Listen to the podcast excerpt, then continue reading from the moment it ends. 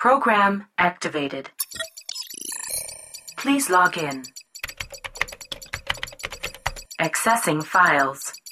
Oi, aqui é a Aline e este é mais um episódio do Alegoria, o podcast que promove divulgação científica e o autodesenvolvimento. E no episódio de hoje eu vou contar para vocês o que todas as células que existem têm em comum.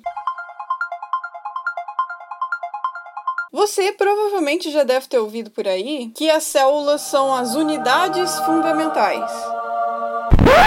Você sabe o que significa essa frase? Não sei. Nunca nem vi. Eu não entendi o que ele falou. A célula é a menor parte, a menor unidade que forma o corpo de um ser vivo. Para que você entenda, partiu para a alegoria do pixel. Você já deve ter percebido que as imagens digitais são feitas de pixels. As imagens que você vê na tela do celular, na tela do computador, na TV, no letreiro do ônibus, no relógio digital, são todas imagens digitais feitas de pixels. Alexa, o que é pixel? Pixel é o menor elemento num dispositivo de exibição, ao qual é possível atribuir-se uma cor. De uma forma mais simples, um pixel é o menor ponto que forma uma imagem digital, sendo que um conjunto de pixels com várias cores formam a imagem inteira. A palavra pixel é um estrangeirismo proveniente do inglês plutinação de picture element, ou seja, elemento de imagem, sendo pix a abreviatura em inglês para pictures. Aplausos. Arrasou, bonita. Puta que pariu. Geralmente, os pixels são pequenos quadrados ou círculos que juntos formam uma imagem. Por exemplo, o logotipo do Spotify. Esse círculo verde com listras pretas ou brancas, dependendo do fundo, que às vezes é preto, às vezes é branco. Enfim, para formar essa imagem, são necessários muitos pixels juntos, lado a lado, para formar o círculo verde e o fundo preto ou branco. Já a imagem de um ponto final no fim de uma frase, talvez precise de apenas um pixel para formar esse ponto.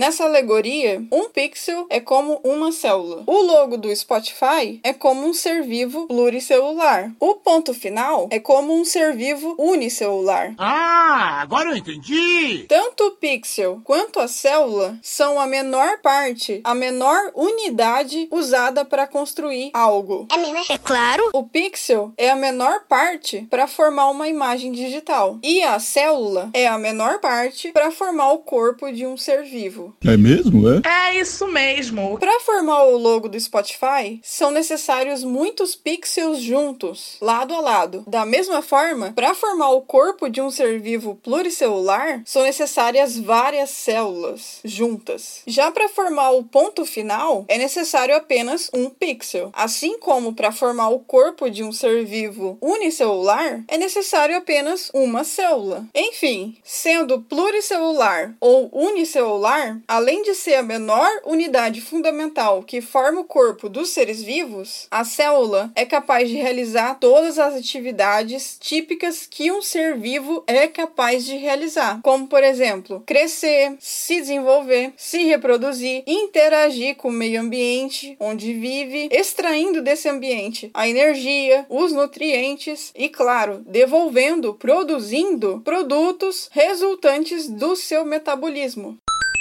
Detalhe importante. Existem dois tipos de células que formam os corpos dos seres vivos: as células procarióticas e as células eucarióticas. As células procarióticas são menores, têm estrutura e organização mais simples e são encontradas nos corpos de bactérias e arqueobactérias do reino Monera. Já as células eucarióticas são maiores, têm estrutura e organização mais complexa e são encontradas nos corpos dos seres vivos dos reinos protista, algas e protozoários, fungi, fungos, vegetal e animal. Chegamos no ápice do episódio. Toda célula, seja célula procariótica ou célula eucariótica, todas têm em comum essas quatro partes fundamentais. Primeira parte: membrana plasmática. A membrana plasmática é, obviamente, uma membrana que protege, reveste, encapa o plasma, o citoplasma, do interior da célula. Ou seja, é uma membrana que forma uma barreira que separa o interior da célula do meio ambiente externo. E essa barreira, a membrana plasmática, é uma barreira seletiva, porque ela não impede a passagem de tudo. A célula precisa que determinadas coisas saiam de dentro da célula e que determinadas coisas entrem na célula. Por exemplo, água, oxigênio e nutrientes. A célula precisa que entrem na célula, não é? Não sei. Depende. Senão a célula morre. Morri! Agora, resíduos, algum intruso. A célula precisa que saia da célula, não é? Não sei. Senão, de novo, talvez a célula morre. Morri! Então, a membrana plasmática é uma barreira seletiva que controla o fluxo de tudo que entra e sai da célula. Inclusive, em sua superfície externa, a membrana plasmática tem receptores específicos que podem reagir a sinais químicos externos. E dependendo do sinal que é recebido, esse sinal pode afetar a atividade celular, entende? Esses receptores são tipo porteiros que avisam qual é a situação do ambiente externo. Mas calma, que algum dia eu ainda vou fazer um episódio sobre comunicação celular e tudo mais. Porque esse rolê aqui, misericórdia, é complicado de entender. Por enquanto, deixa essa viagem quieta. Um dia a gente chega lá. Que viagem é essa, véi? Segunda parte: citoplasma. Como eu já comentei na primeira parte, o citoplasma é o plasma do meio interno da célula, o plasma que a membrana plasmática reveste. E nesse plasma é onde estão mergulhados diversas moléculas, partículas e organelas. Terceira parte: material genético.